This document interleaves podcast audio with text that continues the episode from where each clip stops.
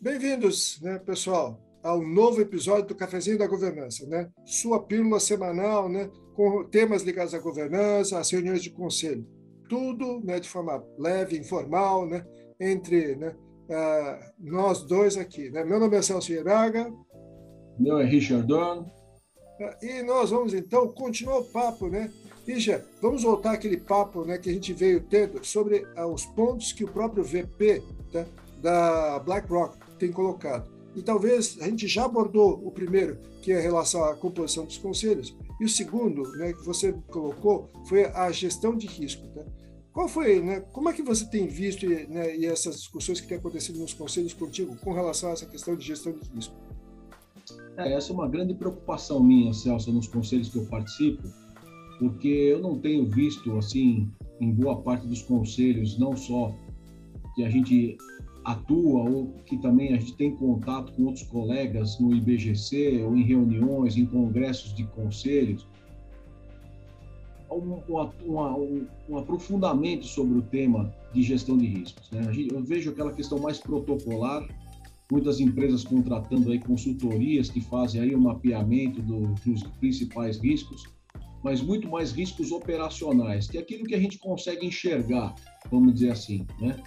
mas eu não tenho visto a questão dos riscos estratégicos sendo melhor discutido, né?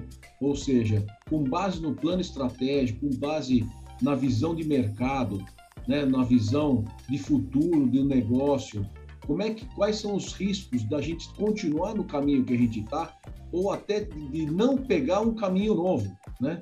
É, e você, Celso, é especialista nessa área de estratégia, eu acho que você pode contribuir muito mais com isso, mas de novo, os conselhos, eles são recheados por membros ainda muito financeiros, contadores, é, especialistas em finanças, ex-Big Four, o que é muito bom para quem quer monitorar e fiscalizar a gestão.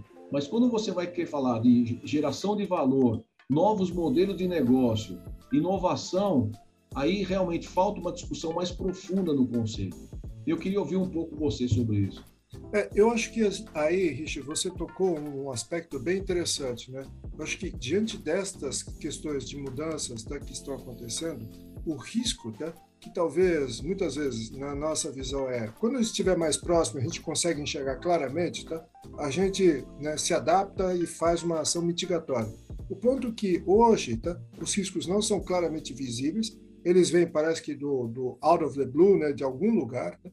e este impacto tá, pode mudar profundamente tá, os nossos negócios, eventualmente redefinir ele completamente. Tá?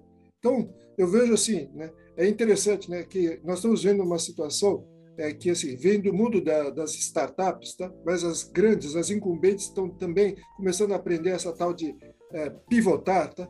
Ele vai ter que pivotar, quase que dar, dar alguns saltos para lá e para cá, para diante desta realidade que está acontecendo, né, rever essas posições. E isso realmente eu tinha visto tá, dentro dos vários conselhos. Setor automotivo não imaginava que o impacto né, da falta de semicondutores podia levar né, a esta parada geral tá, que nós estamos vendo.